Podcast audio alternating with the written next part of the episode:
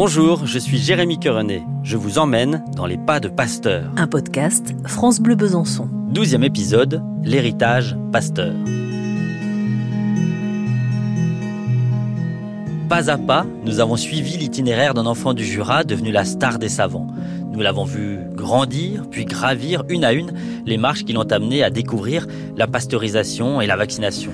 Notre voyage nous aura amené à Dole, à Arbois, à Besançon, mais c'est à Paris que nous le terminons dans ce qui est littéralement sa dernière demeure. Paris, 15e arrondissement, nous sommes au 211 de la rue Vaugirard à l'Institut Pasteur. Si vous vous y rendez en métro, descendez tout simplement à l'arrêt Pasteur. Cet institut, Pasteur l'a voulu, l'a attendu et l'a obtenu après le succès de la vaccination contre la rage. Face aux foules qui veulent se faire vacciner, il faut de toute façon agrandir le laboratoire de Pasteur. Une souscription est lancée à laquelle participent les puissants du monde entier comme de simples citoyens. L'originalité du projet est de concilier la recherche, la formation des étudiants, la production du vaccin et son injection aux patients. Cet institut existe toujours plus de 100 ans après avec les mêmes objectifs et nous y sommes en compagnie de Chantal Figuère, conférencière au musée Pasteur de l'Institut. Quand on a construit l'Institut Pasteur, on a décidé de lui offrir un appartement de fonction, si j'ose dire, euh, puisqu'il était âgé et malade. Euh, c'est un appartement bourgeois, hein, le Second Empire.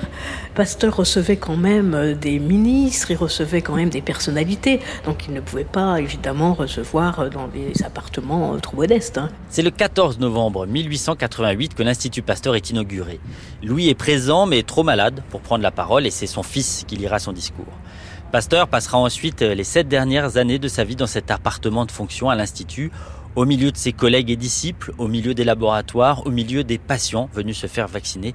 Il n'aura décidément jamais réussi à s'éloigner de son travail.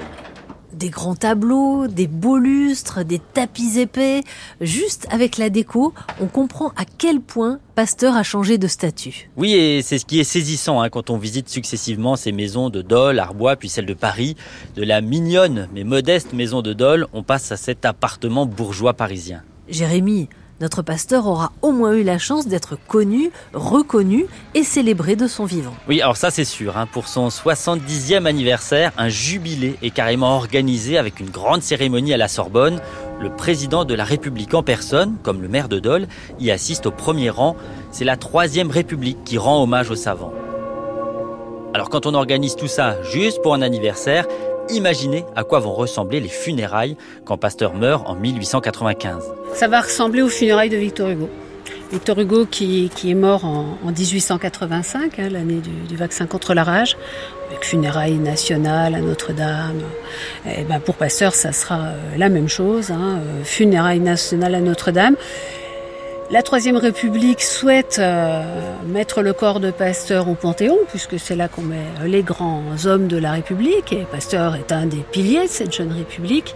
Mais Madame Pasteur est encore en vie, et elle va refuser euh, que son mari euh, soit mis au Panthéon, car elle considère que le Panthéon est trop laïque pour son mari, qui a toujours été un bon catholique. C'est vrai que ça c'est le côté un peu paradoxal hein, de Louis Pasteur, et un petit peu difficile à saisir aujourd'hui, c'est que Pasteur concilie tout à fait facilement science et croyance, c'est pas sur le même niveau et finalement il, il s'en sort pas si mal. Pasteur meurt, mais Pasteur reste. Pasteur reste une référence pour les pasteuriens, le nom donné à ses descendants scientifiques qui continuent son travail. Et Pasteur reste aussi via son institut. Nous sommes toujours dans la maison de Pasteur à Paris. Nous descendons juste deux étages pour nous retrouver dans la crypte. Oui, pas besoin d'aller plus loin pour rendre un dernier hommage à Pasteur. Il n'est pas enterré dans un modeste cimetière, mais il repose ici à l'Institut Pasteur dans une incroyable crypte. Le choix euh, du fils de Pasteur et de Madame Pasteur, ça a été d'imiter le mausolée de l'impératrice Gala Placidia euh, à Ravenne. Et cette impératrice vivait au 5e siècle après Jésus-Christ. C'est pour ça qu'on retrouve ces mosaïques. Seulement, au lieu de représenter des thèmes euh, religieux, ils vont représenter les thèmes des travaux de Pasteur. Donc, en effet, vous avez vu hein, sur le premier arc doubleau, on voit les chiens enragés, les lapins dont on prenait la moelle pour fabriquer le vaccin, et puis euh, autour du cartouche où on voit le jeune Juppie, le second garçon être vacciné contre la rage, vous avez aussi des feuilles de houblon qui nous rappellent bien sûr les travaux sur les fermentations des bières. Et c'est vrai que ce tombeau euh, c'est un peu euh, pharaonique, hein, euh, mais ça permet vraiment de voir la mentalité de l'époque. Il y a une vie dans le même temps, dans un endroit, dans un lieu où normalement les gens reposent, et il n'y a pas ça dans des cimetières communs. Et Marie Pasteur est là également. Alors Marie Pasteur, en effet, voulait être dans la même crypte que son époux, mais elle ne voulait pas être enterrée avec lui. Elle estimait ne pas avoir autant de mérite. Elle meurt en 1910, quand même 15 ans après Pasteur. Elle, elle avait quand même 84 ans. Hein. Pasteur, 73 ans.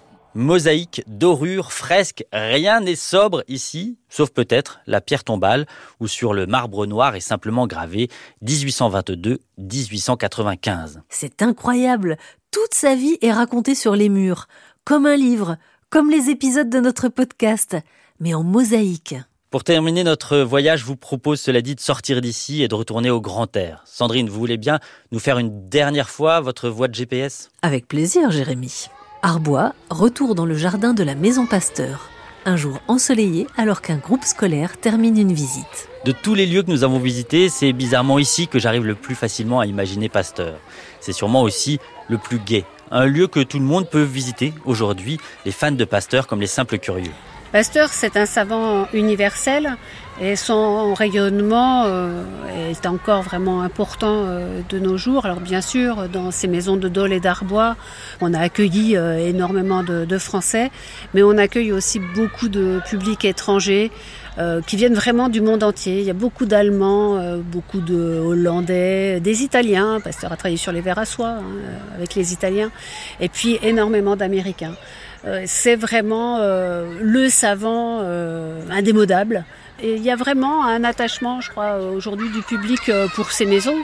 bien sûr, ce sont des petites maisons, jamais elles auront la fréquentation de la Tour Eiffel, c'est évident. Voilà, il, il s'est passé quelque chose ici dans le Jura, ça s'est pas passé qu'à Paris. tout ce que Pasteur a découvert est lié aussi à cet enracinement hein, qu'il a, qu'il a éprouvé ici en terre jurassienne. Euh, aux aides aussi dont il a pu bénéficier euh, ici.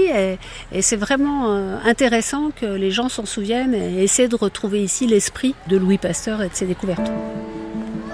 Grâce au travail des équipes des maisons Pasteur de Dole et Arbois, des enfants comme des adultes continuent de découvrir Pasteur et grâce à lui, grâce à son histoire, de découvrir et de comprendre le monde des microbes. Arbois, terminus de notre voyage, tout le monde descend. Arrivé à la fin de ce voyage, je me dis deux choses. Pasteur est un personnage fascinant. Pour autant, je ne crois pas que j'aurais pu être ami avec lui. Son sérieux, son autorité, sa vision du monde très 19e siècle, je ne suis pas sûr qu'on aurait passé un bon moment ensemble. Je reste aussi toujours un peu méfiant par rapport à cette figure du grand homme, celui à qui l'on doit tout. Sans Pasteur, je reste persuadé que l'humanité aurait quand même fini par découvrir les vaccins comme le principe de la pasteurisation. Par contre, je suis très impressionné par le parcours de Pasteur, très impressionné par l'étendue de son œuvre, et surtout, je reste persuadé qu'il est important de continuer à s'intéresser à Pasteur, comme il est important de s'intéresser à tous les hommes et toutes les femmes qui font avancer la connaissance scientifique. C'était Dans les pas de Pasteur, un podcast France Bleu Besançon mixé par Richard François avec la participation de Sandrine Beau en partenariat avec l'Université de Franche-Comté. Pasteur, c'est un savant universel, indémodable. Un enfant du Jura qui devient un homme monde. C'est le Christophe Colomb des microbes, ça, il n'y a pas de problème. Pasteur, il a fait sauter la banque. Il a tout fait sauter. Il va créer la microbiologie, il s'intéresse aux fermentations alcooliques. Pasteur, c'était quelqu'un qui avait créé des start-up finalement. Aujourd'hui, euh, euh, il y a plus de 10 000 euh, procédés qui se réclament de la pasteurisation. Toujours les mêmes méthodes. J'emmène mon laboratoire où on a besoin de ma science. Même en vacances, il continue à, mener des campagnes d'expérience. Quand il travaille sur le vaccin contre la rage, il ne peut pas voir le microbe. Il ne le voit pas, mais il sait qui y est. Pasteur va devenir une star hein, en France, et puis ça va devenir évidemment une star euh, mondiale. Hein. Un podcast France Bleu Besançon.